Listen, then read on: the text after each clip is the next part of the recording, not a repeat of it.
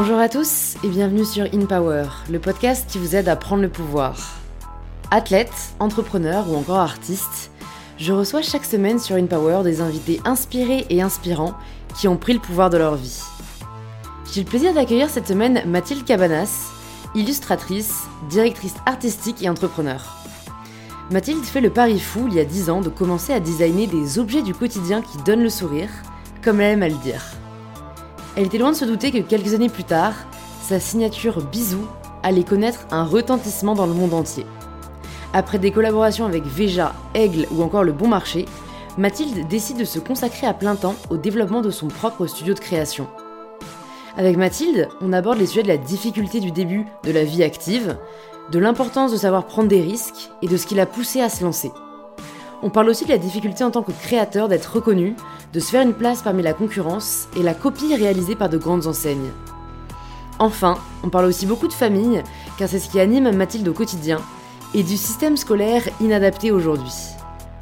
J'aime beaucoup recevoir des artistes sur le podcast afin de montrer qu'on n'a pas nécessairement à créer une start-up pour être entrepreneur, et d'écouter le parcours de celles et ceux qui ont décidé de vivre de leur passion. Si c'est la première fois que vous écoutez InPower, bienvenue, plus de 200 autres épisodes sont disponibles sur le podcast si vous souhaitez continuer à être inspiré. Et si ce n'est pas la première fois, c'est peut-être que le podcast vous plaît, alors pensez à vous abonner sur l'application que vous êtes en train d'utiliser. Et je suis ravie de vous inviter à rejoindre ma conversation avec Mathilde Cabanas. Bonjour Mathilde. Bonjour Louise. Bienvenue sur InPower. Je suis très contente de, t'accueillir ici. Euh, la première question que je pose à tous mes invités, c'est de se présenter de la façon dont ils le souhaitent. Ok, alors euh, j'ai une petite phrase toute faite parce que euh, parfois j'ai du mal à décrire ce que je fais dans la vie. Euh, je m'appelle Mathilde et j'ai une marque d'objets du quotidien qui donne le sourire. C'est mon activité principale, donc je, je mm. me décris comme ça. J'adore. C'est vraiment un pitch hyper, hyper atypique, tu vois. Ouais, ouais, Mais parce que je fais pas, enfin, j'ai pas une marque de vêtements, j'ai pas une marque de bougies ou d'accessoires. Je fais un peu tout. Et comme je suis illustratrice à la base, c'est important pour moi de voilà, mm. de, mettre mes illustrations sur des objets du quotidien. Quoi. Ouais, c'est hyper intéressant, je trouve, parce que tu as un profil euh, qui est assez atypique, parce que le monde de l'illustration, on l'associe assez rarement au monde un peu de l'entrepreneuriat. Et euh, je trouve que tu as vraiment réussi à, allier les deux mondes. Et du coup, je me demandais euh, comment s'est fait un peu cette, cette, alliance, on va dire, cette fusion.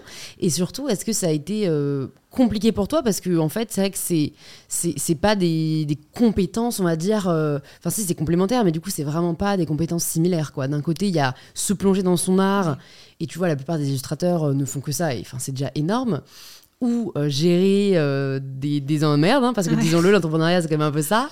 Euh, et puis voilà, développer une boîte, développer une marque. Et, et voilà, toi, tu, tu, tu, fais les deux. Donc ça m'intrigue. Ouais, alors pour tout te dire, ça est un peu arrivé par hasard. J'ai jamais pensé à créer ma boîte. Je pense que je suis pas entrepreneuse dans l'âme. Je, je, signais mes illustrations de mon nom. C'est pour ça d'ailleurs que ma marque porte mon nom aujourd'hui. C'est pas du tout un délire, un mégalo ou juste tu vois, comme une créatrice de vêtements ou un créateur euh, designer qui va donner son nom à ses créations, moi je signais quoi. Et donc ça comme au début c'était de l'illustration papier, ça, voilà, ça a pris mon nom.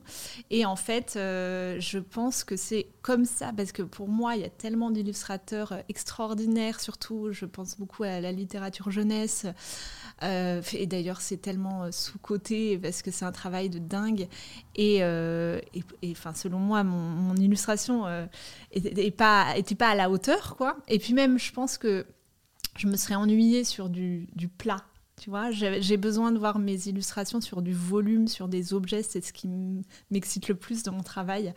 Euh, donc en fait, j'ai un peu inventé mon métier et donc j'ai créé ma marque au début en, illustrant des cartes, des posters, des invitations d'anniversaire, des produits assez faciles euh, à produire euh, et puis, euh, tu vois, localement, euh, en petite quantité. Et voilà, parce que ça, c'est un peu compliqué aussi. Et après, j'ai vite été frustrée. Je voyais, j'ai créé donc le design Bisou, qui est un peu notre marque de fabrique et notre design iconique aujourd'hui. Et, et, je le voyais sur un t-shirt un pins au début, et puis ça a été un paillasson, un parapluie. Enfin, ça, ça part un peu, ça part un peu dans tous les sens. Mais je pense que c'est ce qui fait l'âme et l'identité de la marque aujourd'hui. Mm. Et ça, c'était en quelle année à peu près? Parce que de, de, ce que j'avais, de ce que je sais de ton parcours, c'était plus en fait en parallèle d'une autre activité, tu vois, d'un poste, que tu as commencé à créer ça, ce qu'on pourrait appeler un side hustle. Et j'ai l'impression qu'aujourd'hui, c'est une volonté qu'ont peut-être euh, bah, de plus en plus de, de, personnes, tu vois, de se dire, ok, je vais pas forcément quitter mon job euh, dès le début, mais en tout cas, je vais lancer un truc à côté, puis on verra si ça marche. C'était un peu ta réflexion? Non, parce que je sors de mes études, donc 2010, euh, je crois. Euh, et, là, je me dis, donc j'ai fait une école de communication visuelle après avoir fait une prépa art appliqué. Euh, en fait, dans ma tête, c'était je fais art appliqué parce que ça me, ça me plaît, les arts plastiques, la créativité, etc. Et ensuite, je me dis, bon, il faudrait quand même que je trouve un boulot qui me rémunère, quoi, parce que je me voyais pas du tout euh, en mode artiste. C'était pas suffisamment concret dans ma tête, même si j'aurais adoré euh, que ça se présente à moi. Et ah, pardon, je, t'interromps, il y a quand même des trucs qui m'intéressent, je me permets. C'est-à-dire que ça se présente à toi, c'est-à-dire que si on t'avait dit euh, bon bah on a envie que tu peignes pour moi, tu te serais dit ok go, je deviens peintre. Non, parce que je pense que je pense que j'étais pas peintre en fait. j'ai tout de suite fait des petites illustrations en mode BD, tu vois. C'était c'était j'avais genre un petit carnet euh, où je racontais ma vie avec un personnage et des bulles de BD, tu vois. Donc ça n'a jamais été de l'art euh, pur et dur, mais j'adorais faire des expos. Euh, je me nourrissais vachement de ça d'ailleurs. J'aimais beaucoup le, côté texte mélangé, ou tu vois, phrases un peu inspirantes mélangées à des illustrations. Ah, T'en as un peu partout là. T'en as un peu partout.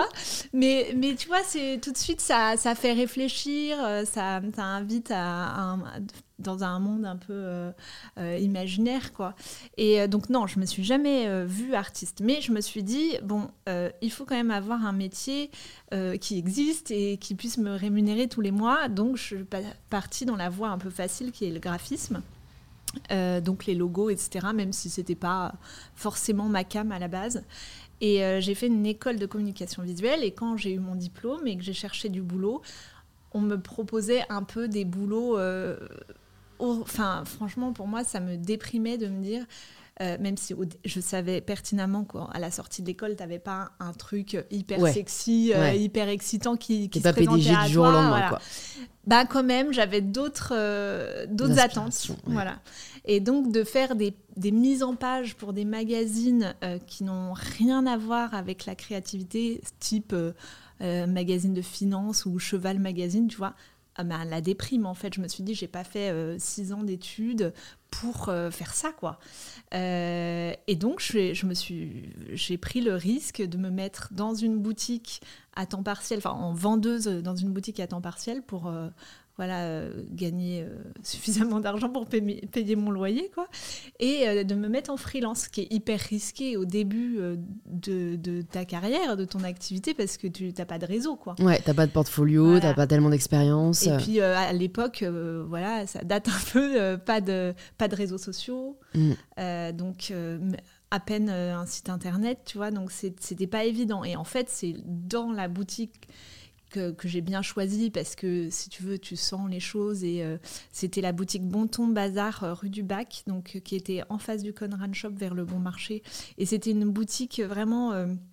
Un des premiers concepts sort. Donc ça me faisait rêver. Euh, tout de suite, l'aspect produit aussi était là. Tu vois, j'ouvrais des cartons et il y avait euh, plein de, de, produits euh, qui n'existaient pas, hyper sympas de déco, de tu vois, de vaisselle, pour, surtout pour les kids. J'ai toujours été attirée par l'univers kids. Et ça existe toujours cette boutique aujourd'hui? Non, ça a fermé. bah, quand je suis quasiment quand je suis partie de Paris et quand j'ai quitté mon boulot, quoi, en 2012, je. D'accord. Parce que ça, c'est un truc qui m'a toujours fasciné, c'est le succès des concept stores. Ouais. C'est marrant parce que moi, j'y vais, vais pas forcément beaucoup parce que bah, j'ai peu de temps de manière générale de faire les boutiques. Mais je me souviens, j'y suis allée il y a, il y a au début, au début de l'année, enfin en septembre, avec mon copain, euh, on était rue Vieille du Temple. Chez Flux? Peut-être. Ah, alors franchement, je pourrais même plus dire le nom de la boutique, mais juste on y allait parce qu'il y avait tellement de monde qu'on s'est dit, il doit y avoir un truc de ouf. Et franchement, en vrai, tu vois, c'était pas ouf. Mais juste, ils ont tout, quoi. Mais alors, et, je pense et, depuis, j'essaie de, de, me demander qu'est-ce qui fait un peu le succès des concept stores. C'est plus que c'était, parce qu'aujourd'hui, tu trouves tout sur Internet. Et moi, la première, je fais quasi plus de shopping euh, en physique, quoi. Euh, donc c'est vrai qu'il y a dix ans, c'était pas du tout pareil. Et en plus, euh, il n'y avait pas des produits de marque, tu vois, danoises. Ou, enfin, euh, là, c'est vrai qu'on trouve, enfin, tout se ressemble un peu. Moi, je suis pareil. Je suis pas excitée par les produits quand je vais dans des boutiques il y a dix ans, c'était différent. Euh, je croyais qu'il y avait voilà, euh, une valeur ajoutée et ça apportait un peu de, de joie et de fun. Et en plus, c'était vraiment un concept store où euh, il y avait des merches qui faisaient des scénos dans les vitrines tout était euh, vraiment, ça m'a appris euh, le retail, quoi, et, et c'était super formateur. Et euh, mm. voilà. Non, mais parce qu'en plus, je pense que le retail n'est pas mort, loin de là. Hein. Non, pas Et je pense qu'on revient de plus en plus d'ailleurs. Enfin, on observe là que le e-commerce n'est plus aussi, enfin, comment dire, ne plaît plus autant que c'était le cas pendant le Covid. En même temps, il n'y avait pas d'autres alternatives. Hein. Il y a eu un après. Il y a eu un après, et, et, où en fait, les gens aussi peut-être recherchent plus que cliquer sur un bouton. En vrai, c'est vrai que. L'expérience client. L'expérience client, tu vois. Mais euh, tu lâches chez Merci. Ouais, c'est vrai que tu lâches chez Merci. Ouais, ouais, ouais. Ils bossent vraiment, euh, vraiment l'expérience client. Ça fait la différence. Mais bon, j'ai l'impression que Merci, c'est quand même beaucoup de touristes, non Leur principale clientèle? Je pense. Après, euh, je pense qu'il y a quand même beaucoup de Parisiens aussi. Mm. Hein. Mais, mais oui, je pense que c'est un peu l'adresse touristique ouais, à Paris. Mais, qui est recommandée c'est difficile, euh, surtout quand tu as un petit espace. Tu vois, merci, ils ont un, château, quoi. Ouais, ouais, ouais. Quand tu as un petit espace et que tu as genre 50 euh, marques, tu vois, moi je pense à mes revendeurs euh, un peu partout en France, et même, tu vois, en Europe et tout ils ont, enfin là, en province, ils ont des toutes petites boutiques et ils ont genre 150 fournisseurs. Il faut tout caser dans des coins. Donc forcément, tu arrives, tu es un peu oppressé. ouais, tu vois, c'est pas la même expérience. Mais, et toi, c'était un choix de pas avoir de boutique en propre? Euh, J'adorerais. Euh, parce que je pense que l'univers s'y prête bien. Et là, tu vois, on a fait pas mal de, pop-up stores euh, pour les fêtes, au moment des fêtes. Donc, on a fait Paris, Lille et là, on va Nantes à la fin de la semaine. Et en fait, ce qui est génial, c'est que, comme je disais, une marque de bougies ou une monomarque, je me dis, mais ça, ou une marque de bijoux, tu vois, même. Tu as une boutique en entier, tu dois la tu vois, tu dois l'habiter. Bah, c'est hyper difficile, alors que nous, bah, on case trois parapluies, deux paillassons, un néon, et puis tout de suite, tu entres dans l'univers euh, Mathilde Cabanas, quoi.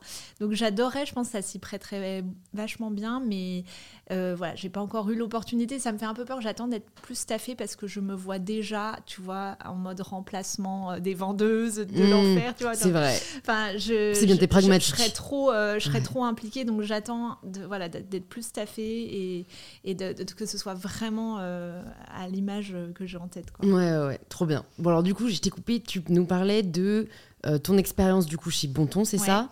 Et, euh, et, du coup, là, déjà, tu découvres un peu cette passion pour le produit. Ouais, tout à fait. Et euh, je découvre aussi donc le, wholesale et le retail. Donc, à quel prix je dois vendre un produit à la boutique pour que je gagne des sous et pour que la boutique gagne des sous aussi, tu vois. Donc, j'ai commencé mon premier salon maison objet pour trouver. Je suis d'abord passée par les revendeurs, donc comme on en parlait, des, des concept stores qui m'achètent mes produits et qui les revendent. Euh, parce que j'avais pas de nom, je pouvais pas vendre en direct sur mon site internet. Et en fait, mon nom, je me le suis fait ensuite. Donc j'ai commencé par un salon maison objet où j'ai eu euh, des super concept stores, euh, centre commercial kids dans le, dans le 10e, Smallable online, My Little Day online, parce que j'avais pas mal de trucs d'anniversaire.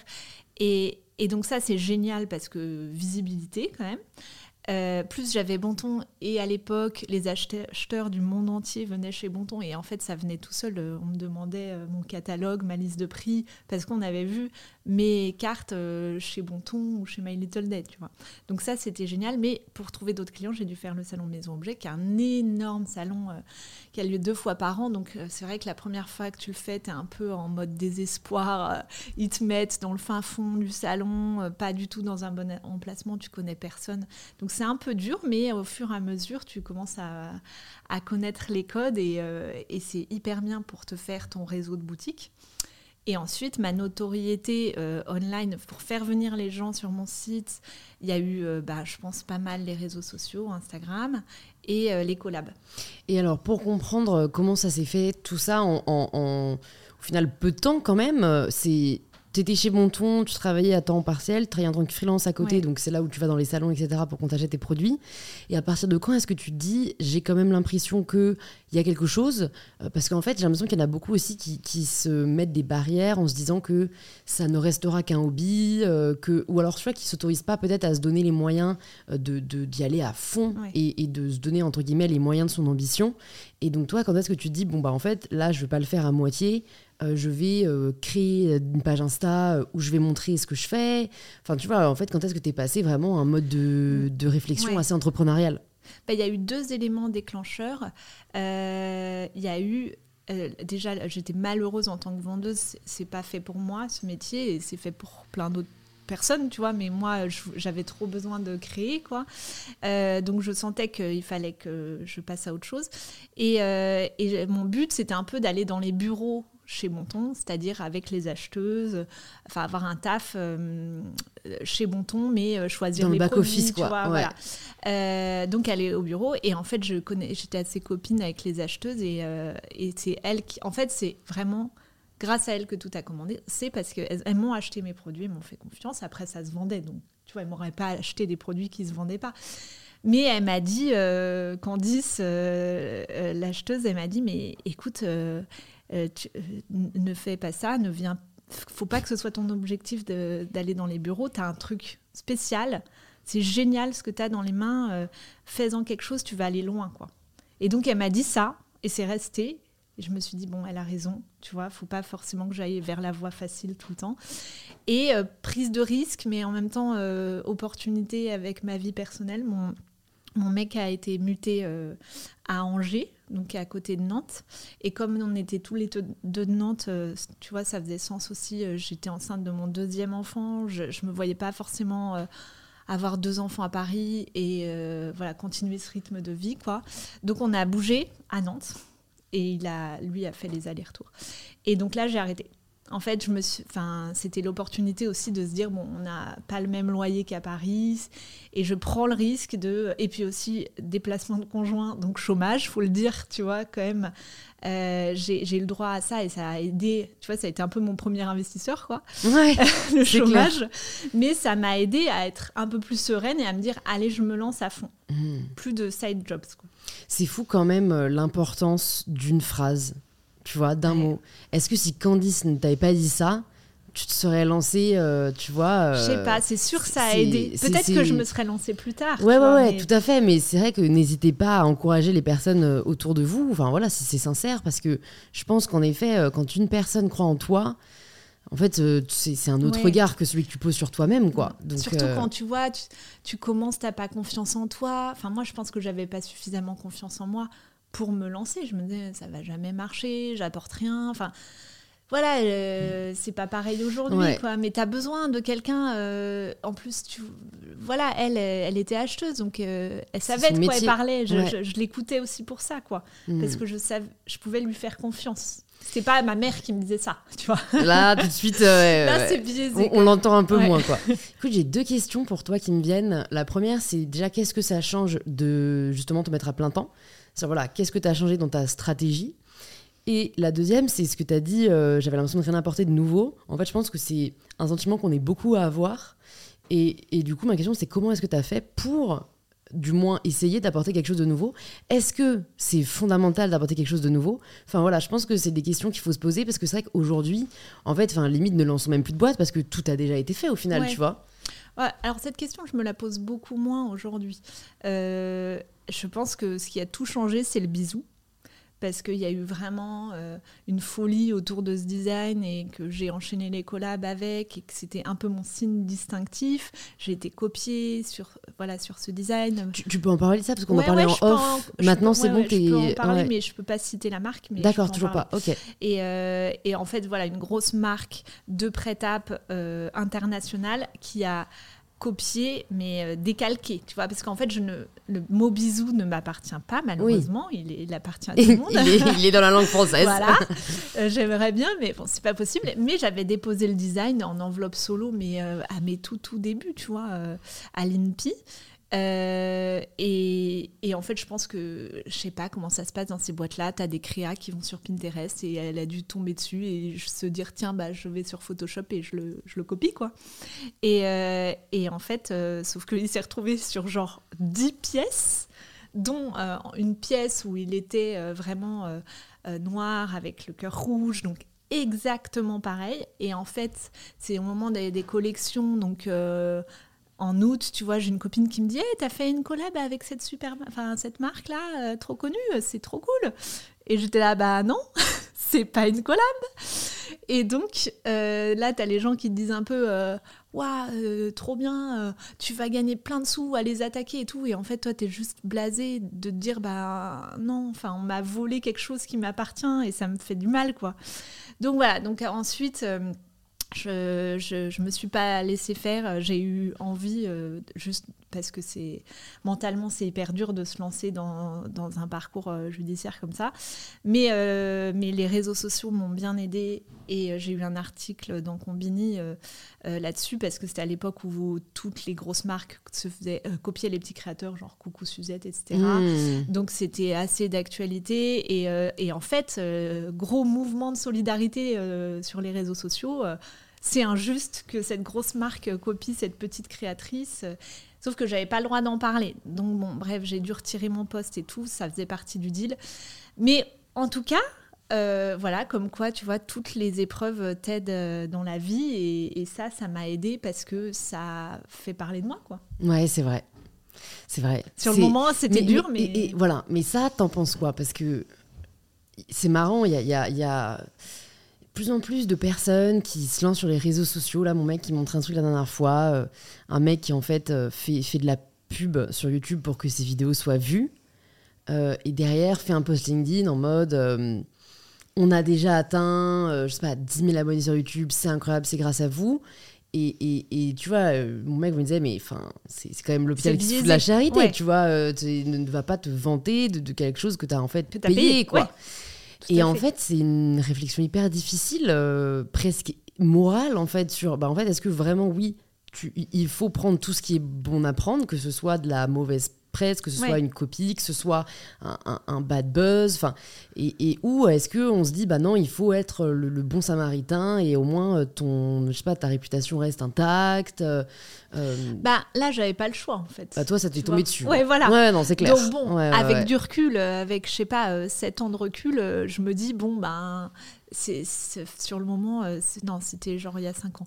Mais bref, sur le moment, c'était hyper dur et maintenant j'arrive à dire, bah ça a contribué au mythe du bisou, tu vois. C'est vrai. Et euh, mais, mais, mais je comprends ce que tu veux dire, c'est pas toujours... ouais. Est-ce que tu as déjà, toi, essayé de, te faire, de faire de la pub qui soit un peu euh, décalée ou un petit peu hors des sentiers battus en disant, bah, de toute façon, au final, ce qui compte, c'est qu'on parle de moi. Parce que je trouve qu'il y a des gens très forts pour ça. Et, et, ouais, euh, j'ai des exemples de personnes qui vraiment, tu vois, elles se elles réfléchissent après, tu vois, et elles se disent tant pis, on le fait. Et en fait, mine de rien, ça marche parce que du coup, c'est très waouh, quoi. Ouais, bah on avait fait une opération de street marketing où on avait tagué euh, des bisous euh, partout, partout, partout dans Paris euh, à genre 5 et, et ça avait eu beaucoup d'impact. C'était la veille de la Saint-Valentin en plus, donc enfin, ouais. ça, ça, avait du sens et tout. Et puis, donc ça, ça avait trop bien marché. Mais pour moi, ça, c'est plus faire un peu avec les moyens du bord. Oui, Mais je pense que j'irai pas à l'encontre de ma personnalité et de, et de mes valeurs pour euh, faire de la pub, en fait. Hmm. Peu importe. Euh, hmm. Le prix. Ouais, non, mais c'est bon, je pense que la raison de la plupart des marques, hein, mais c'est vrai que dans, un, dans une époque où euh, bah, c'est de plus en plus concurrentiel, hmm. c'est vrai que pour tirer son épingle du jeu, enfin, je sais pas comment vous, même vous faites maintenant, parce que est-ce que toi, tu as l'impression que le bisou a toujours, euh, est toujours autant en vogue? Est-ce que le fait que vous ayez eu voilà, euh, d'aussi belles collabs et que vous soyez aussi installé en fait, facilite les choses aujourd'hui? Tu vois, moi, je me demande toujours, est-ce qu'en fait, une marque, un jour, peut être arrivée? Ou est-ce qu'au final, c'est un peu comme les artistes, on n'est jamais arrivé et il faut sans cesse se renouveler quoi? Alors en fait, euh, j'ai une personnalité assez chouette, euh, je pense, par rapport à ça. C'est-à-dire que je me pose pas du tout de, questions sur euh, comment sera demain, sinon je serais en angoisse permanente. Je prends un peu comme ça vient. Et le bisou, je mise pas tout dessus parce que de toute façon, moi, je m'ennuierais à faire que des déclinaisons du bisou. Donc, je fais plein d'autres choses. Tu vois, j'ai fait des papiers peints avec plein de motifs très colorés, très pop et qui ont super bien marché. Et on garde le bisou en, tu vois, en trame parce que les gens sont attachés, il y a une histoire et c'est ce qui fait euh, voilà l'âme de la marque aussi. Mais euh, non, non, je, je, mise pas, euh, enfin, je fais pas que ça. Mmh, mmh. Donc, tu as cette conscience et cette volonté de en fait il faut qu'on aille plus loin il faut qu'on oui et euh, oui pour en ouais pour en revenir au, à l'arrivée en fait je dis toujours euh, tu sais il y a des gens je pense que les entrepreneurs en règle générale ils voient toujours l'arrivée et ils voient pas vraiment le chemin. Tu as, des gens qui voient as des gens qui voient le chemin et d'autres l'arrivée. Moi je vois le chemin tu vois. Et, euh, et, et c'est exactement ça. Je profite du chemin. J'adore. Mm parcourir ce chemin et je pense pas du tout à l'arrivée. Alors que je pense qu'un mec qui se dit tiens, je vais révolutionner le monde avec ce truc, il voit tout de suite plus l'arrivée. Euh, moi, comme j'ai pas créé ma boîte comme ça, euh, voilà, je profite, je prends ce qui vient. Euh, j'essaye de prendre les bonnes décisions et en fait avec le temps aussi tu te rends compte que c'est plus facile parce que tu, tu, te connais mieux, tu connais mieux tes clients, tu connais mieux ta marque. Mais euh, non, non, moi je, je, profite du chemin. Ok, ah, c'est très belle philosophie en effet. Et du coup pour revenir à, à, ce début là quand vous déménagez à Nantes, ouais je me demandais comment tu changes ta, ta façon de travailler? Parce que c'est aussi compliqué quoi de passer d'un taf, euh, je sais pas si c'était à temps partiel ou à temps plein tu vois, mais c'est compliqué de passer un taf où on te dit ce que tu as à faire au final, là, tu dois toi-même te gérer. Et, en plus avec euh, un enfant et demi. Euh, donc comment est-ce que tu changes ta méthode de travail? Ben, en fait, c'était surtout au début pour les boutiques et à la base, je produisais moi-même, donc ça me prenait beaucoup de temps parce que j'imprimais sur, euh, ou alors j'avais un imprimeur, mais il fallait que je mette tout en pochette. J'avais pas des SAT, tu sais, les ateliers qui emploient des personnes handicapées et qui font ce genre de, de, main d'œuvre, quoi, enfin, de manutention petite, c'est-à-dire euh, mettre des cartes dans des enveloppes, mettre des pins sur des cartes, etc. Donc maintenant, je travaillais avec un ESAT.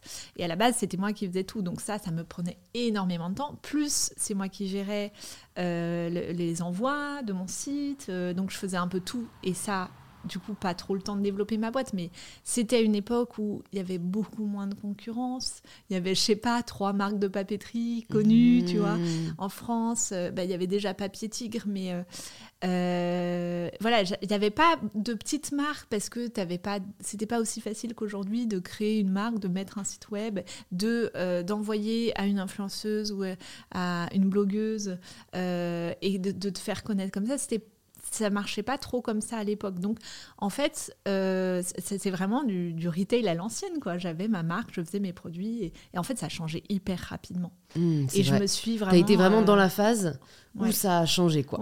Donc, tu as commencé un peu old school, entre guillemets. ça. Et au bout de combien de temps ça s'est digitalisé? Euh, En fait, ça a vraiment changé quand mon associé est arrivé. Alexandra, elle est arrivée en 2017, au moment de la collab avec Veja. Et euh, là, elle m'a dit deux trucs. Elle m'a dit euh, faut qu'on prenne un logisticien. Tu peux plus faire tes envois. En plus, du coup, comme je n'étais pas concentrée, je faisais de la merde. Genre, je, je switchais les étiquettes. C'était un enfer, quoi. Et, ça me prenait la moitié de ma journée. Donc, euh, j'arrivais pas à développer. C'est pas possible. Donc, elle m'a dit ça. On prend un logisticien. Et deuxième truc, en fait, je t'annonce ma biche, on va se payer parce que je me payais pas. Tu vois, j'étais toujours en mode congé match, chômage, je jonglais avec les aides et tu vois, à un moment ça s'arrête. Euh, et, en fait, quand tu fais un truc que tu kiffes, et moi, j'avais pas l'impression que c'était du taf, surtout après avoir taffé, euh, euh, tu vois, dans un truc qui me plaisait pas pendant longtemps et d'avoir vraiment, voilà, vécu ça, je je le voyais pas comme du taf et du coup, je me sentais pas légitime à me payer. Et donc, c'est grâce à elle, euh, tu vois, que j'ai fait ces deux étapes importantes, quoi. Et est-ce que c'est elle qui est venue te voir en te disant, bah, bon, en fait, je vais t'accompagner à développer ta boîte? Non, pas du tout. C'est toi qui lui as dit, bah, s'il te plaît. En fait, on euh. s'est rencontrés chez Bonton, on était copines. D'accord. Et euh, Alex, elle, est, elle, est, elle raconte les histoires et moi, je les dessine, tu vois. Et c'est pour ça qu'on était très complémentaires. On un des, une des premières fois où on s'est rencontrés, euh, je dis j'adorerais euh, dessiner un livre pour enfants, mais je ne pourrais pas écrire. Et elle, elle me dit le contraire. Hein. J'adorerais j'adorerais écrire un livre pour enfants, mais je pourrais pas dessiner. On a fait euh, un projet de livre qu'on a envoyé des maisons d'édition. Évidemment, on connaissait personne et tout, donc on n'a pas eu de retour. On a fini par euh, publier euh, quatre livres ensemble pour, pour enfants. Et, donc ça, c'est pour la petite histoire de comment on s'est rencontrés. Donc chez Bonton, toutes les deux en freelance. Quoi. Elle, elle, est, elle, est, elle était rédac, rédactrice web. Et, et, voilà. Et en fait, euh, sur un maison objet, elle est venue me remplacer parce que j'avais personne, euh, tu vois, pour aller faire pipi ou quand je voulais aller déjeuner, j'avais besoin de quelqu'un sur place euh, qui me dépanne un peu. Et je sentais qu'elle kiffait trop. Et c'était toujours elle à me dire, quand tu vois, je faisais un nouveau truc, je lui envoyais en premier pour que, parce que je savais qu'elle kiffait, qu'elle allait me faire des retours pertinents. et donc en fait, je me suis pas dit, faut que je trouve une associée, je me suis dit, faut que je m'associe à Alex. Et je sens, elle, elle n'était pas bien dans son taf à l'époque, et du coup, ça tombait bien. Et euh, après, on, s'est fait accompagner par une avocate, on a fait un pacte d'associés, tout ce qui est hyper important parce qu'on n'a pas fondé la boîte euh, ensemble, quoi. Donc elle est venue après. Euh, mais tout ça pour dire que voilà comment ça s'est fait. Elle est arrivée elle est arrivée à un moment où moi je pouvais plus tout porter sur mes épaules. J'avais besoin aussi de, de, cet échange, de ce ping-pong intellectuel, euh, euh, d'être toute seule dans ta bulle. Euh, voilà, bah, c'est dur en plus quand tu es indécis, c'est toujours un peu indécis pour ta boîte. Tu sais jamais si tu fais la bonne décision ou pas. Au moins à deux, tu as plus de cerveau pour prendre la décision. Bah, c'est ça. Après, par la suite, on s'est rendu compte que bon, on avait la même vision pour la boîte, on a un peu le même cerveau, tu vois. Et même si on est hyper complémentaires parce qu'elle, elle écrit et moi je dessine. Euh, et elle, elle communique, tu vois, vachement. Euh, donc elle a la, casquette marketing, communication et moi plus design euh, DA. Et on s'est dit, bah, ça reste de la créa. Hmm. Il nous faut quand même une casquette business. Tu vois Donc par la suite, on a eu quelqu'un qui, qui nous accompagne aujourd'hui et qui fait le bizdev, tu vois, le, le développement plus chiffres. Et un associé du coup aussi? Non, quelqu'un en free. Quelqu'un en free, ok.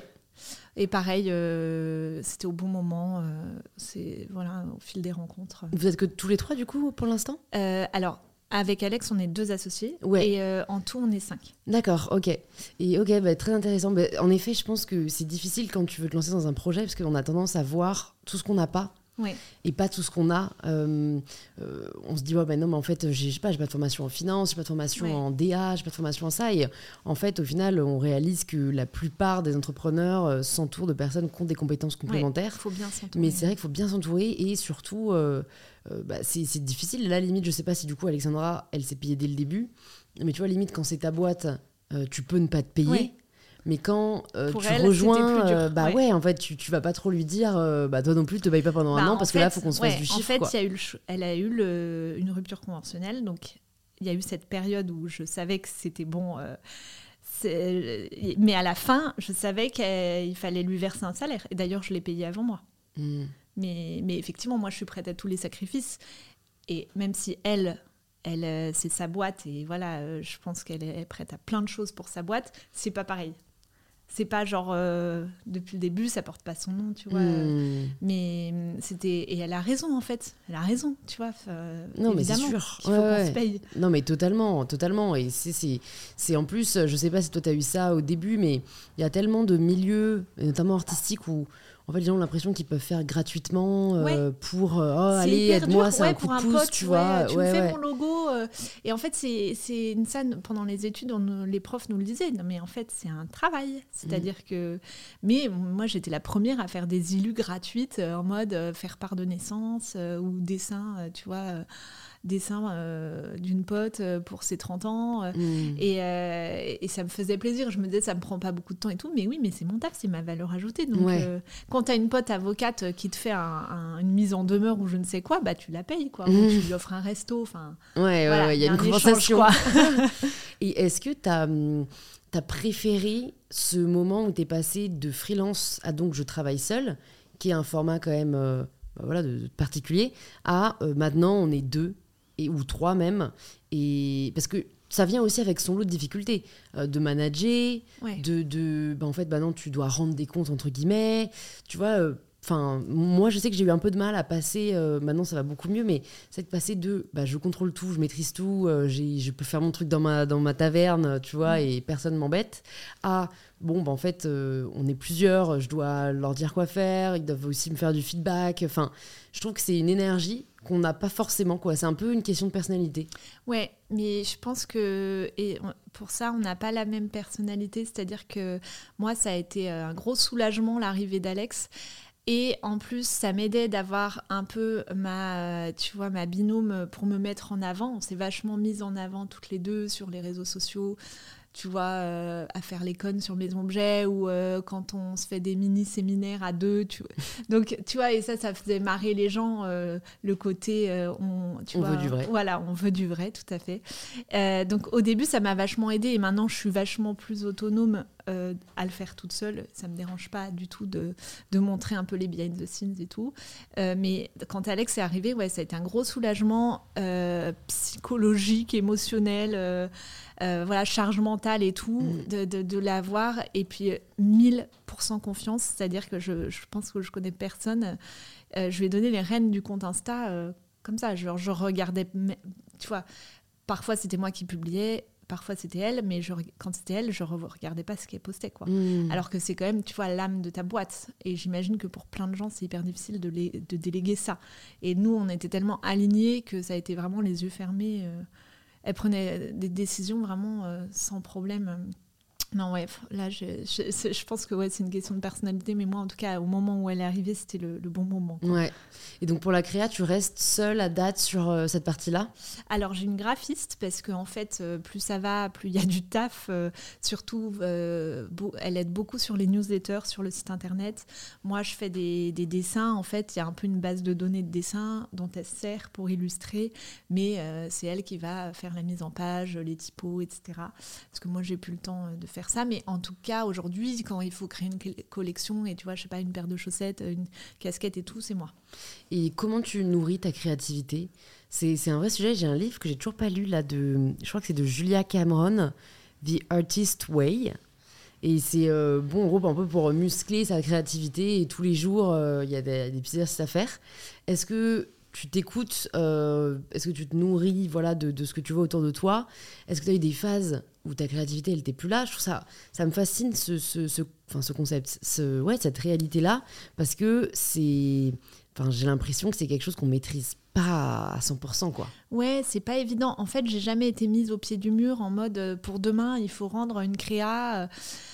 euh, je, c'est un peu toujours. En fait, toujours, je suis toujours en veille dans ma tête et parfois c'est un mot. Euh, une photo, euh, un truc que je vais voir, euh, même tu vois, sur les réseaux sociaux, ou je sais pas, la mode. J'aimerais beaucoup faire plus d'expos parce que vraiment, c'est un moment où, voilà, c'est comme de la méditation, quoi. Ça, ça- ça te libère la tête et ça te. Enfin, moi, en tout cas, ça me recadre un peu. Les voyages, tout ça. Et, et en fait, je note.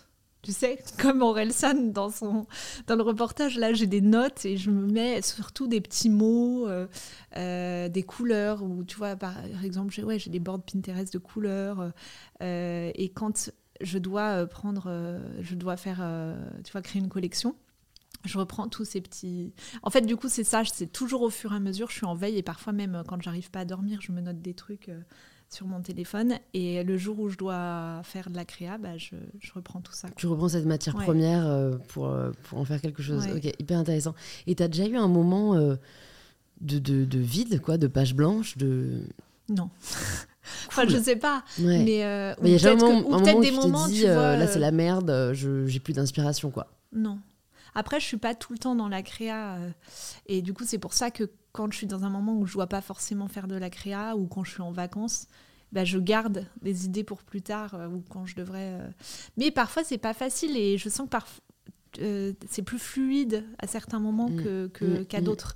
Euh, là, tu vois, je vais faire une collab avec une marque et j'ai, sorti des feuilles et j'ai alors que non, maintenant je travaille principalement à la palette graphique et là juste le fait de dessiner avec un crayon, ça venait tout seul et c'était vraiment beaucoup plus agréable. Donc, euh, et là, je suis arrivée au rendez-vous et j'ai sorti toutes mes feuilles et c'était c'était plus parlant, je trouve, Mm, mm, que mm. sortir des onglets d'ordinateur. Ouais, alors bon, moi je suis, j'ai écrit mon livre à la main, donc je suis Ouais. vraiment une euh, Ouais, en fait, grande ouais, adepte c'est- de. Enfin, je pense que la réflexion vient mieux sur le papier, qu'elle soit créative euh, ou euh, intellectuelle entre guillemets. euh, C'est, c'est, il y a un rapport. Je pense qu'on est fait pour écrire. Ouais, et c'est vrai. Et d'ailleurs, je trouve que ça, ça a plus de sens. Enfin, tu vois, quand je vois mon dessin sur le papier, je l'aime limite plus que quand je le vois sur l'écran, quoi.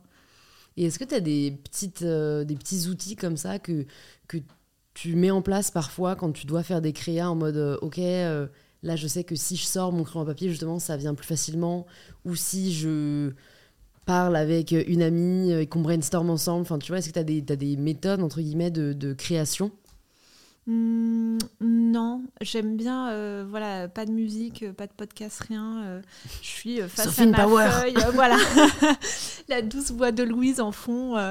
mais non, non, je suis là et il faut que j'ai la moitié de la journée au moins devant moi, quoi. Faut pas que Ouais. ce soit entre deux, deux rendez-vous. euh, Ouais, là, je, et pourrais- ça, je serais bloquée. ça, quoi. ouais, ça c'est hyper important. Je pense pour toutes les tâches créatives, en effet.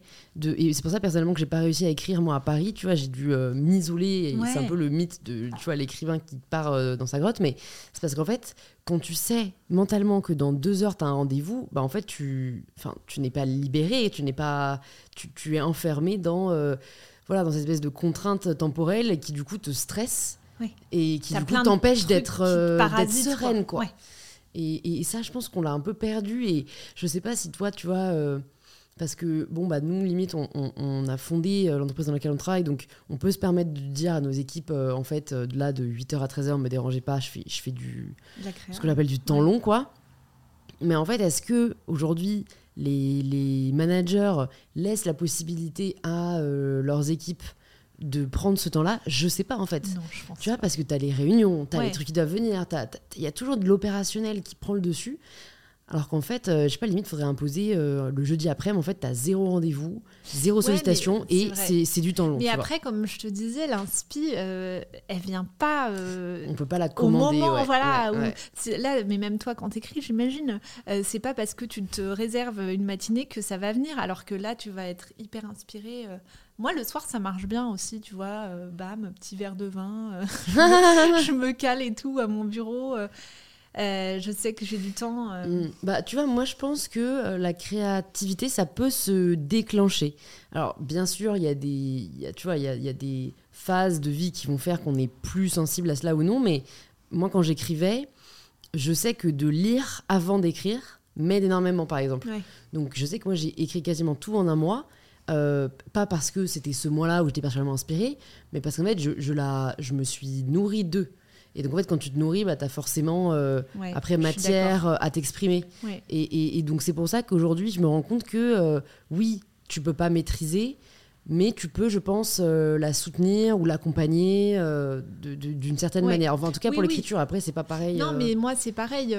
où tu vois, je vais regarder dans des bouquins, alors ou aujourd'hui sur Internet, de, de- d'illustrateurs que j'adore, qui tu sais, qu'on fait des affiches des années 50, c'est vachement mon truc. euh, euh, regarder les traits, euh, euh, voilà, aller voir un peu bah, ce qui a été fait, et ça, ça t'inspire en fait euh, de, de voir, euh, bah, comme toi, quand tu lis, quoi. Mm. Ouais, exactement. Et ça peut te déclencher des réflexions, Ouais. ça peut te donner des idées. Et ça, c'est assez fort. Et moi, mon grand regret, c'est qu'on n'ait vraiment rien, rien, parce que l'art plastique ne compte pas, euh, à l'école pour muscler sa Ah non, créativité. mais me lance pas sur l'école. mais... si, mais si, lançons-nous. Ouais, ouais, Oh, moi, j'aime bien parler de tout et de l'école, rien. Donc, euh, Moi, c'était de la torture, donc euh, et, et je trouve que ça a pas trop changé. Et tu vois, ma fille qui a 10 ans, euh, elle, elle est en, elle est en, elle est dyslexique et, et elle est en galère parce que en fait, elle voit pas le, elle voit pas les choses.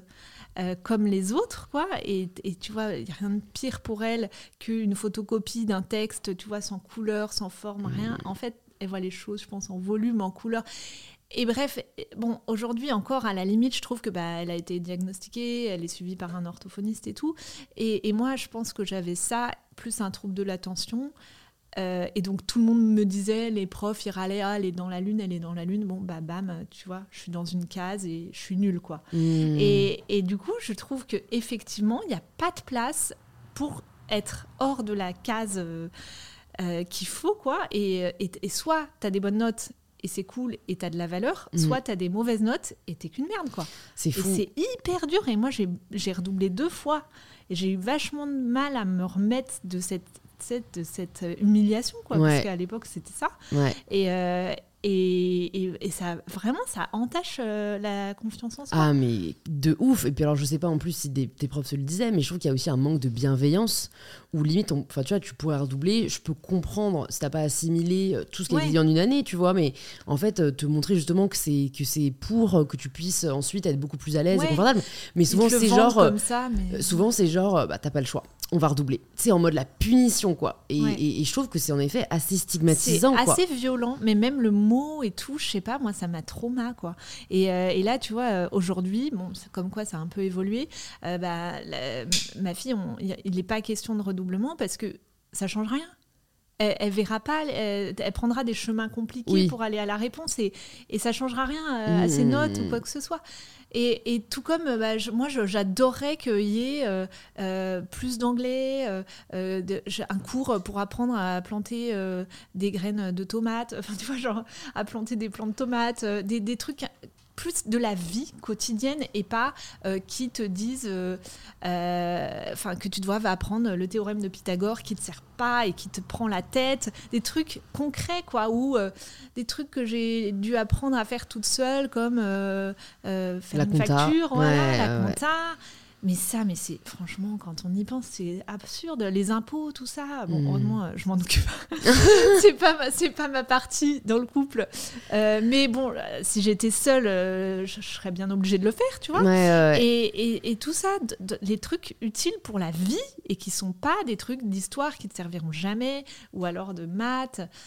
Et bon, après, euh, voilà, c'est tellement long à Mm. faire bouger les choses, mais bon. En fait, surtout que c'est un mammouth dont personne ne veut euh, couper le poil. Tu vois, c'est que, en fait, je pense que, enfin, il y a beaucoup de, enfin, le système de santé qu'ils ont mis en place aux États-Unis, euh, c'était un mammouth aussi. Donc, c'est pas tant euh, l'ampleur du travail que le côté sacré de l'institution, de l'éducation euh, euh, républicaine, auquel, à mon avis, les personnes ne veulent se risquer à toucher, alors que tout le monde s'accorde à dire qu'on pourrait faire les choses mieux et différemment, et en tout cas plus adapté à tous les profils. Tu vois, parce que ce que tu dis est très juste, et tu vois, t'as bien prouvé toi après euh, qu'en fait, tu Ouais. t'es super bien démerdé euh, sans forcément euh, avoir les notes qui. C'est ça. Mais en fait, moi, ce que je dis tout le temps à ma fille et ce que j'aurais aimé entendre, c'est tes notes ne te définissent pas, ne définissent pas la personne que tu es, tu vois. Et je lui dis tout le temps, même si elle est encore petite pour comprendre, mais moi, j'aurais adoré qu'on me dise ça, parce que pour moi, bah, j'avais une mauvaise note, bah, j'étais mauvaise, quoi. mm. Et c'est le raccourci est con, et je pense que les profs, ouais, ont du boulot là-dessus, quoi. C'est marrant parce que mon livre porte là-dessus, mais plutôt sur l'apparence physique. Ouais. C'est que moi, j'étais persuadée, alors que mes, ma valeur reposait un peu dans mes notes, certes, euh, mais, mais surtout dans mon apparence physique. Parce que, mine de rien, qui est-ce que tu vois à la télé Qui est-ce que tu vois sur la une Ouais. des magazines Et donc, qui, a la, qui est assez bien pour être là, c'est des femmes belles, au Ouais, sens des standards de beauté, tu vois. C'est du faux. Oui. Ça va, tu vois, en plus. Mais ça, à 12-13 Ouais. ans, tu t'en rends pas compte, tu, tu ne le sais pas, et même si tu le sais, euh, tu te compares quand même. Ouais. Il y en a, c'est du vrai, tu vois, il y en a, c'est du vrai, c'est juste que, en fait, aujourd'hui, je réalise que ma valeur ne repose pas là, et qu'en fait, c'est, enfin, ça représente 1% de qui je suis, mais, mais, mais ça m'a demandé un travail de déconstruction sur le sujet et de réflexion, parce que, euh, et en fait, c'est difficile, je pense, parce que en fonction de notre éducation, on va, en tant qu'enfant, associer notre valeur à quelque chose d'extérieur parce que c'est ce qu'on va nous montrer ou ce qu'on va nous faire croire. Donc euh, des parents qui vont se soucier vachement des notes, ça va être euh, la performance scolaire. Euh, des parents qui vont être hyper piqués sur l'apparence physique ou sur le poids, ça va être ça. Ouais. Si, quand, enfin, en fait, je suis nulle parce que je suis grosse, ou tu Ouais. vois. Et, et d'autres, ça peut être autre chose, tu vois, la performance sportive. Enfin, mais en tout cas, il y a toujours cette notion de on n'est pas assez en tant que personne. Et il faut forcément que une, une réalité extérieure ou une validation extérieure arrive pour qu'on puisse se sentir assez bien, tu vois. Ouais, oui, je suis d'accord. C'est c'est dur, mais bon, il y aura sûrement euh, d'autres euh, d'autres problèmes. Mais je trouve que les choses changent quand même. Ouais. Comment tu fais, toi Je sais que tu as quatre enfants. Ouais. Euh, comment tu fais peut-être, bah, un, pour pallier à, à ce manque peut-être de l'éducation nationale sur ces sujets, et comment tu fais pour justement qu'ils aient pas ce sentiment de ne pas être assez euh, bah, Déjà, euh, je mets en avant leur, leur valeur, euh, leur personnalité.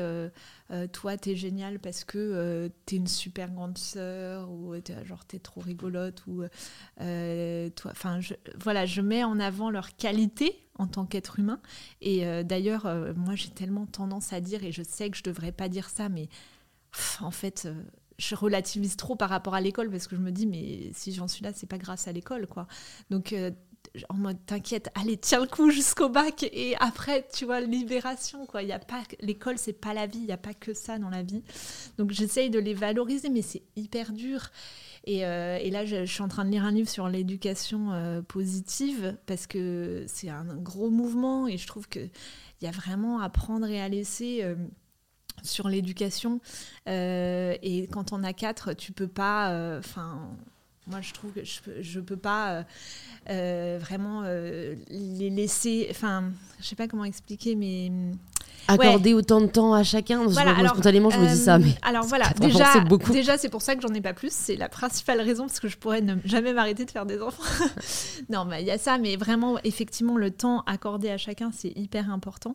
Mais après, en échange, ce qu'ils ont en énorme cadeau, c'est qu'ils sont une fratrie euh, de ouf. Et ça, c'est trop bien. Ouais, c'est précieux tout au long bah de la vie. Euh, euh, et, tu vois, c'est vrai, les petites, elles se font éduquées par les grands, limite, tu vois, elles suivent et c'est beaucoup plus facile. Mais, mais non, et du coup, je sais plus ce que c'était ta question. mais C'était comment tu fais bah, pour que, mais tu l'as un peu répondu, hein, que, que, que ils, arrivent à réaliser que leur valeur ne dépend pas d'une validation extérieure et c'est plus en fait tu disais leur qualité euh, en tant que personne. Mais c'est dur parce que non à l'école non seulement il y a les profs mais il y a les élèves. Et tu vois mon fils euh, euh, il revient de l'école et il avait des boots mais en mode c'est des petites boots Chelsea de d'hiver quoi. Et des petits garçons s'étaient moqués de lui parce qu'il avait un talon en CP. donc il a plus voulu mettre ses boots, tu vois. Et, et franchement, il y avait ça, il, y avait, il avait les cheveux un peu longs, euh, et donc on s'était moqué de lui aussi. Et franchement, j'ai parlé à la maîtresse. J'ai dit, mais attendez, euh, les gars, euh, on est dans une société quand même qui est censée être hyper libre et tout. Il, et même si je lui teignais les cheveux en rose, hmm. c'est pas, c'est pas important. Et ça, c'est hyper dur, je trouve, le, le truc encore les a priori garçon-fille, le rose, le bleu, ça, ça existe encore vachement dans, les, dans la cour d'école. Euh, les filles, les, garçons, c'est plus fort que les filles et tout ça, c'est encore hyper présent. Et, et j'ai beau le dire, ah bah, les, les, copains, ils auront toujours le dessus. Ouais, les pères, euh, les pères ont toujours un bah, plus de poids euh, que, C'est fou, quoi. Et il y a vraiment des teams garçons-filles, mais même en CM2, tu vois. Et, et ça, en plus de l'éducation nationale, qui est un autre sujet, je trouve que ça avance pas beaucoup. quoi. J'ai un, un, peu l'impression de me revoir dans la cour d'école. Euh. Non, mais c'est sûr. Alors moi, du coup, j'en sais rien, j'ai pas d'enfant, mais, euh, mais c'est vrai que j'ai l'impression que ça change pas beaucoup. Et, en fait, ce que je trouve triste, au-delà des préjugés de genre, bien évidemment, c'est ce côté, ce qui n'a pas changé, ce qui n'a pas changé, c'est tu dois te mettre dans le moule pour être accepté. Ouais. Et ça, enfin, je trouve que c'est très difficile. Moi, j'étais, enfin voilà, je pense que j'étais pas la plus euh, marginale de, de, mon école, mais tu vois, j'étais quand même un peu différente, notamment parce que j'ai changé du public au privé. Donc, dans le privé, tu avais des codes vraiment hyper bourgeois et tout, et genre, je comprenais pas du tout. Et en fait, euh, tu vois, c'est assez terrible de se dire que tu dois, euh, enfin, vraiment, entre guillemets, euh, faire le mouton. Pour être accepté. et en fait, tout ce que tu veux à cet âge-là, ça t'a accepté. Hein, c'est genre ta priorité. Ça change après. J'ai l'impression que ça oui, change ça change après. Ça change après. Mais c'est vrai que c'est en tout cas dommage. Enfin voilà, si demain ton fils il arrivait euh, avec des cheveux longs parce que bah, en fait il a envie d'avoir les cheveux longs.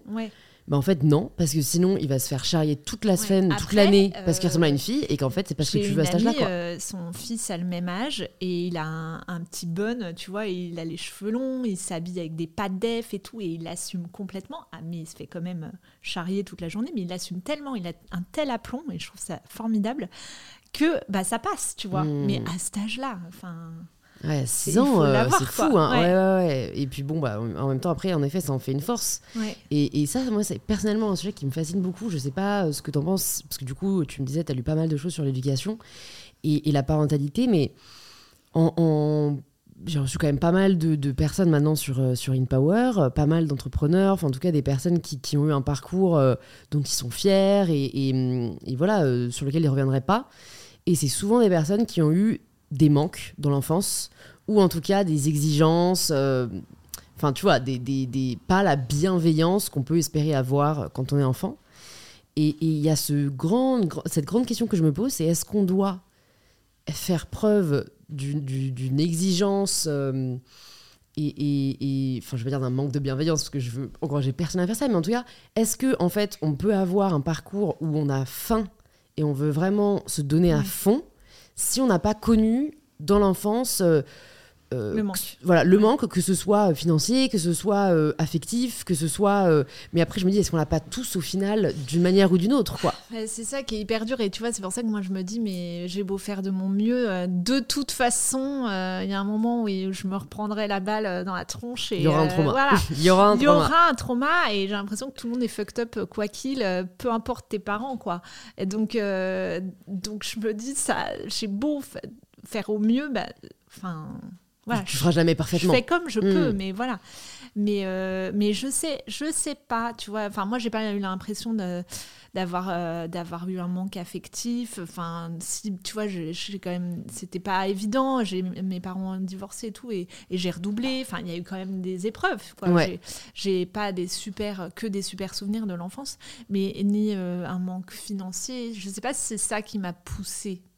Euh, c'est plus euh, me faire mon me faire mon tes ma- preuves, ma en fait, je pense, hein. histoire, quoi. Ouais. Mais, ouais faire mes preuves Bah ouais, le côté, je pense, quand même revanche euh, Ouais. aussi sur les profs qui te disaient. euh, Je sais pas ce Bah, qu'ils disaient d'ailleurs, ouais, mais bah, tu vois. en fait juste je, ils me calculaient pas parce que je j'étais nulle Parce quoi. que tu rentrais pas dans les Ouais, normes, j'étais- pas nulle mais voilà Ouais, j'avais ouais. pas des bons résultats donc et après aujourd'hui Ouais. C'est drôle parce que la, une maîtresse de mon fils euh, en milieu d'année j'ai rendez-vous avec elle il était en grande section et elle me dit euh, ben j'étais ta maîtresse et je l'avais pas reconnue tu vois Non et, euh, et elle se souvenait de moi. Énorme Et ouais, et je lui dis, oh là là, et quelle classe et tout. Et je, je sais plus ce qu'elle m'a dit, je pense que c'est CE2. Je lui dis, oh là là, c'était pas des bons souvenirs, c'était pas une bonne période. Elle me dit, bah ouais, ouais, t'as changé. Mais trop marrant, tu vois, de se, de se re- revenir à ce moment-là. Ouais, c'est fou. ouais. Et, qu'elle me voit euh, aujourd'hui en tant que maman, euh, femme, euh, alors que je devais être quand même euh, une enfant pas au top de, de, tu vois, pas hyper bien dans sa peau ou Mm. pas. Pas hyper intégré, pas Ouais, hyper à l'aise, bah, quoi. Si, si, j'étais intégrée et tout, mais ouais, je devais pas avoir confiance en moi en tout cas. Qu'est-ce qui t'a le plus donné confiance en toi, tu penses, par la suite? Je pense que la maternité, mais c'est un truc de fou. Euh, parce que j'ai jamais eu ça en programme, euh, tu vois, genre je me suis jamais dit je vais avoir quatre enfants.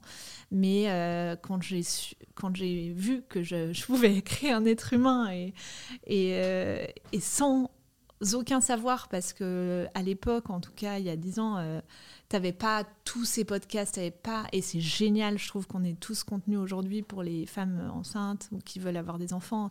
Mais en tout cas, j'avais euh, j'avais aucune info, quoi. Euh, je savais comment faisaient les bébés. Ah, a priori, c'est tout ce dont tu avais Voilà. besoin de savoir. Donc à partir de là, ça pouvait commencer.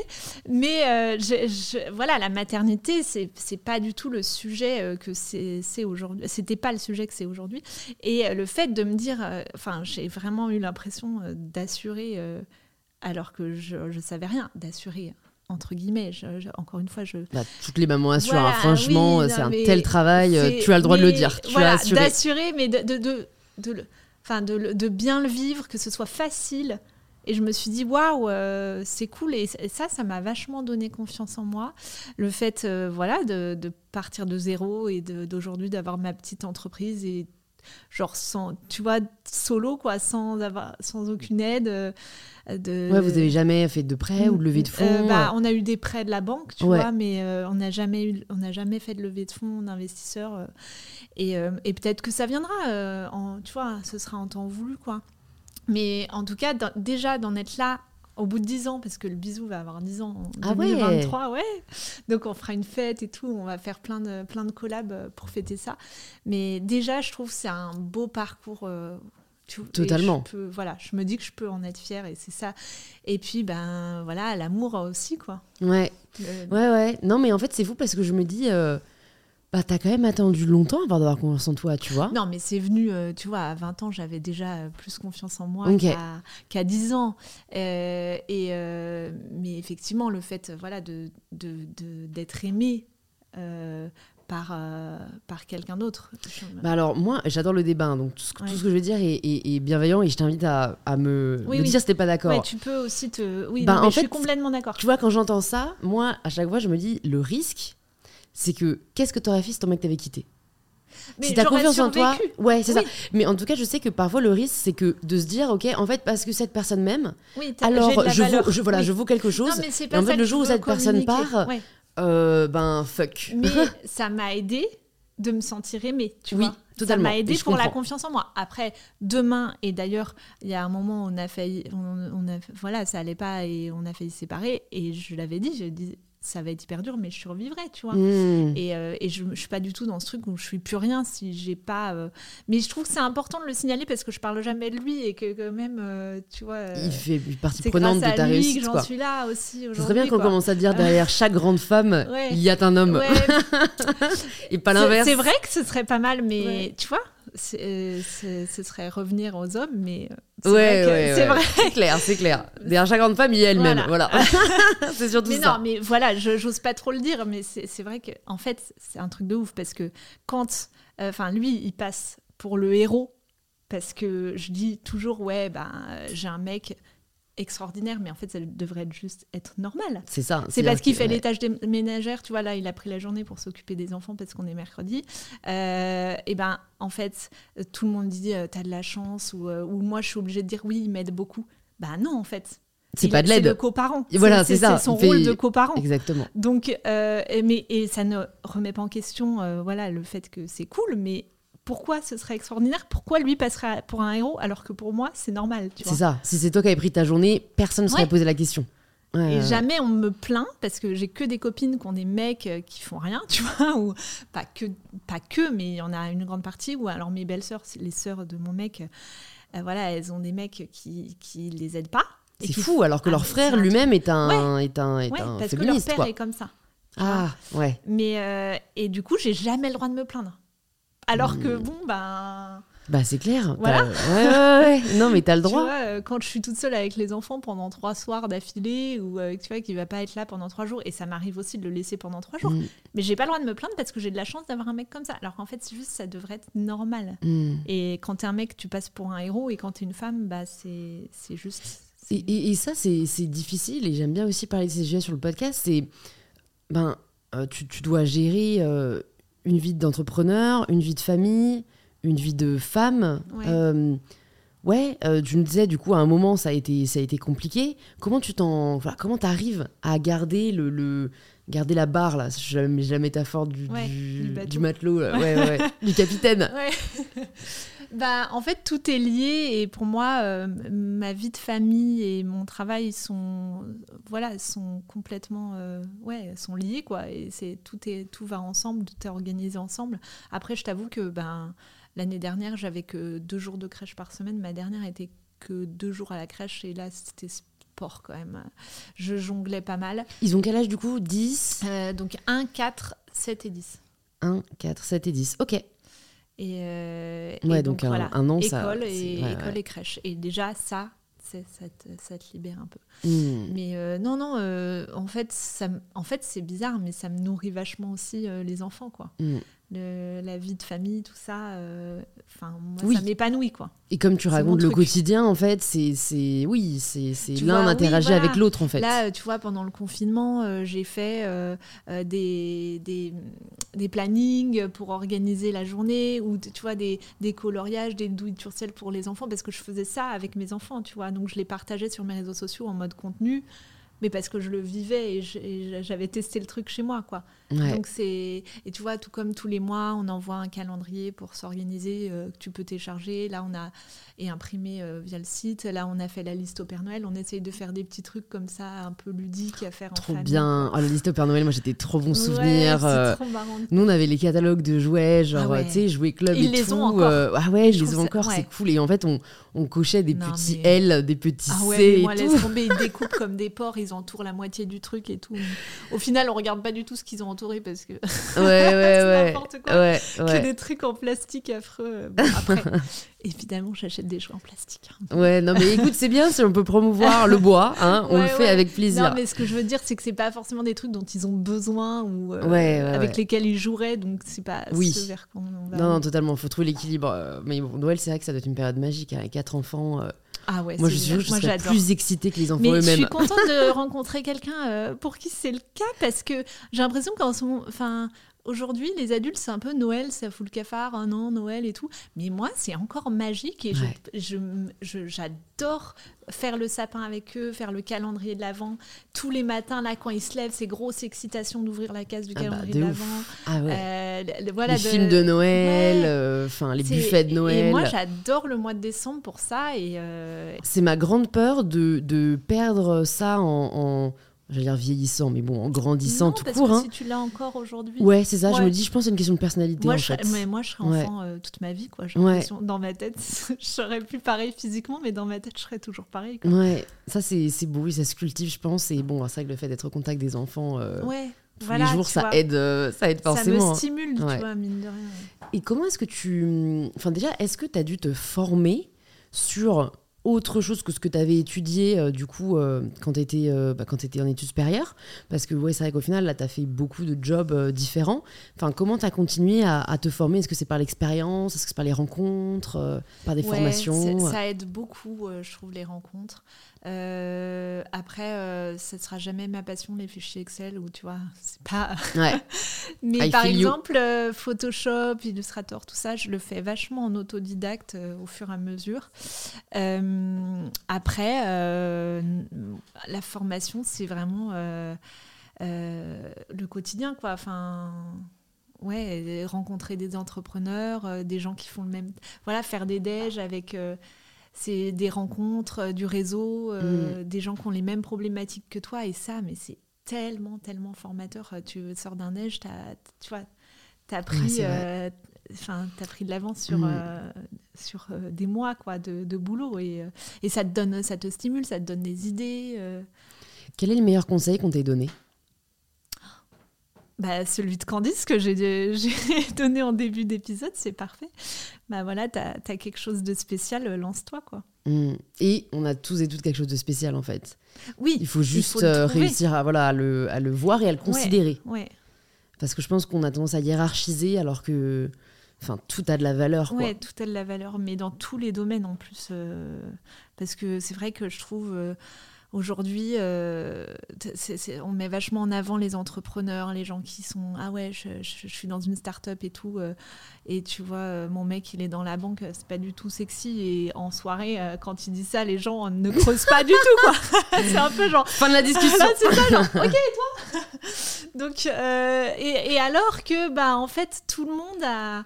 Moi, quand ils me racontent des histoires, parfois, ça me fait marrer et avec des clients, tu vois, où, euh, tu vois, par exemple, il a tendance à dire euh, à ses clients, bah, ça vous servira à rien, euh, votre argent, quand vous serez mort, tu vois, des trucs. euh, C'est un bon conseil. voilà, ouais, c'est tu ça. vois, c'est un bon L'argent, conseil. c'est fait pour être dépensé. Enfin, il dit pas ça comme ça, bien mon Dieu.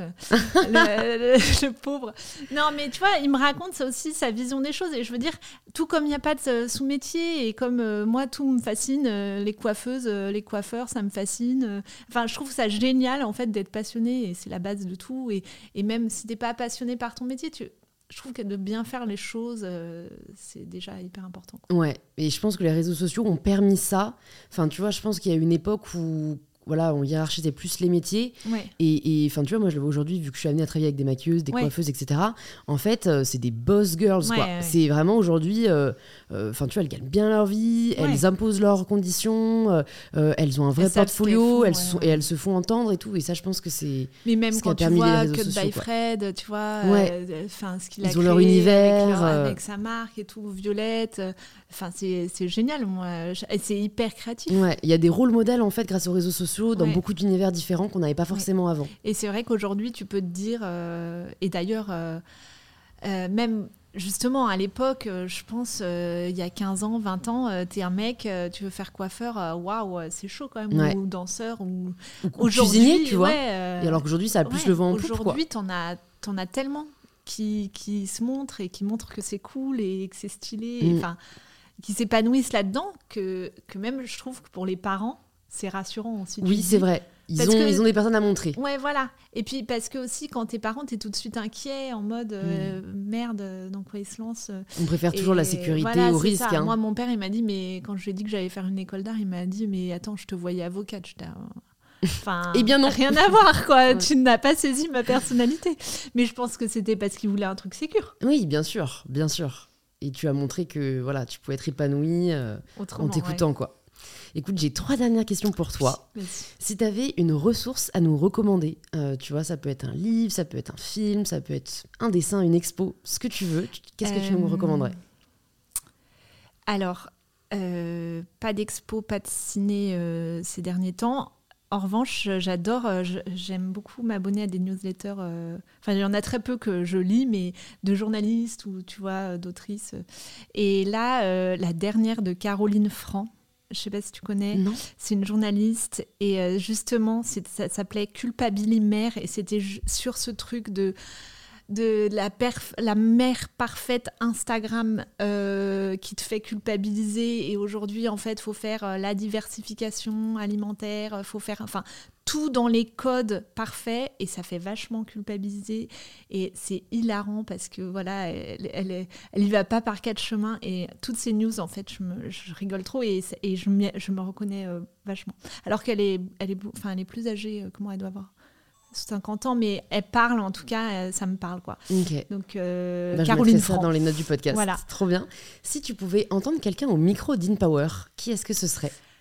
Euh, bah, il y a, euh, il y a Titu euh, Lecoq, Oui, euh, qui est une J'ai son livre. Oui. juste là. Ah bah, ça m'étonne pas parce Ouais. que voilà, elle est, elle est quand même, euh, c'est une autrice féministe. Mais pareil, j'adorais sa newsletter Slate, mais qu'elle a arrêté. euh, euh, mais c'était, euh, voilà, je l'attendais toutes les semaines avec impatience et elle me faisait mourir de rire. Et d'ailleurs, ses livres sont très drôles aussi. Donc Titu Lecoq et sinon en artiste, je dirais Camille Walala. Je sais pas si tu connais. Euh, c'est une française, elle est basée à Londres. T'iras à voir, mais c'est hyper beau ce qu'elle fait. Elle est designer et c'est le courant moderniste, donc ça va être. Elle va surtout peindre des bâtiments. Elle a fait une collab avec Lego où c'est euh, du color block et tout. C'est vraiment euh, génial et elle a, elle a fait des collabs incroyables. Ok, trop bien. Bah écoute, je vais te poser la question. Signature du podcast, ça signifie quoi pour toi prendre le pouvoir de sa vie?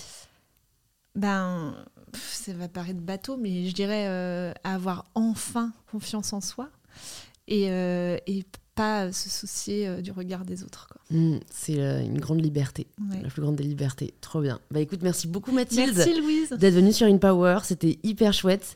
Pour les personnes qui nous écoutent encore et qui souhaitent te découvrir sur les réseaux sociaux ou en savoir plus sur ton travail, où est-ce que tu veux qu'on les redirige? Euh, bah, vous pouvez aller voir mon compte Instagram euh, Mathilde Cabanas et j'ai un compte perso qui s'appelle Mathilde-du-bas bisous où je montre un peu plus ma vie de tous les jours. Ok, trop bien. Je mettrai ça dans les notes. Et puis, bah, j'espère à très vite. À bientôt. Bisous. Salut Louise. J'étais obligée. Merci d'avoir écouté l'épisode jusqu'au bout. Vous êtes des vrais et j'espère que cette conversation vous a inspiré. Si c'est le cas, vous pouvez nous le faire savoir en partageant une story ou un post sur Instagram en nous taguant Mathilde Cabanas et mybetterself pour que l'on puisse vous remercier et interagir avec vous. Et si vous cherchez quel épisode écouter ensuite, plus de 200 épisodes sont disponibles gratuitement sur InPower.